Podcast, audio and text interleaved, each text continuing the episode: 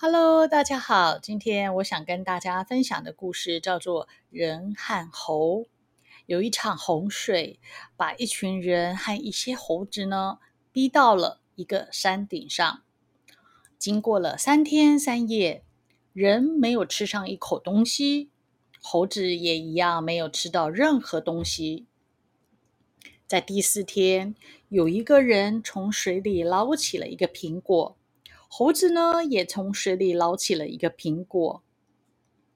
男人呢，就把苹果让给了女人；女人把苹果让给了老人；老人最后把苹果让给了小孩。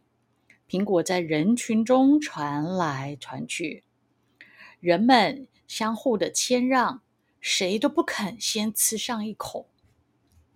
另一颗苹果的命运刚刚好相反。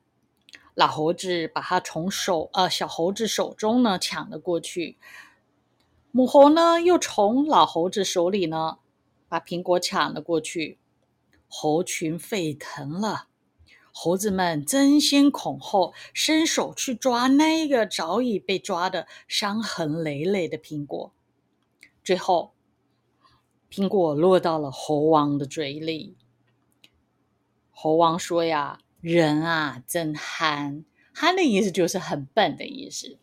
猴王就说：“人啊，真憨！自己饿的要死，却把吃的东西让给别人。”这时候有个人说了：“正是因为你们不能明白这个道理，所以呢，你们虽然长成人的样子，但是却不能够成为人。”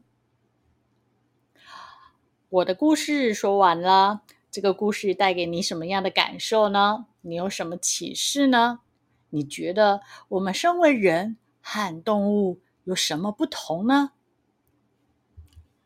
好，那我们就下次见喽，OK，拜拜。